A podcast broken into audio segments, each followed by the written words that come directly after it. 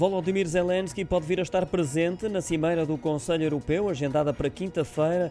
Esse convite da parte de Charles Michel já foi endereçado ao presidente ucraniano, mas para já ainda não se sabe se foi ou não aceite, se Zelensky está ou não na disposição de viajar até Bruxelas, de forma a participar presencialmente nessa cimeira. Tudo está a ser feito, no máximo secretismo, por questões de segurança, como revelou o porta-voz do Conselho, Barend Leitz, na rede social Twitter. No entanto, fontes europeias asseguram que essa presença está realmente a ser equacionada por Zelensky, que coloca ainda a possibilidade de participar numa sessão extraordinária do Parlamento Europeu, que vai decorrer também na capital belga. A concretizar-se, será a segunda vez que Zelensky sai do país desde o início da guerra. Até ao momento apenas se ausentou no final do ano passado para discursar perante o Congresso dos Estados Unidos da América em Washington, D.C.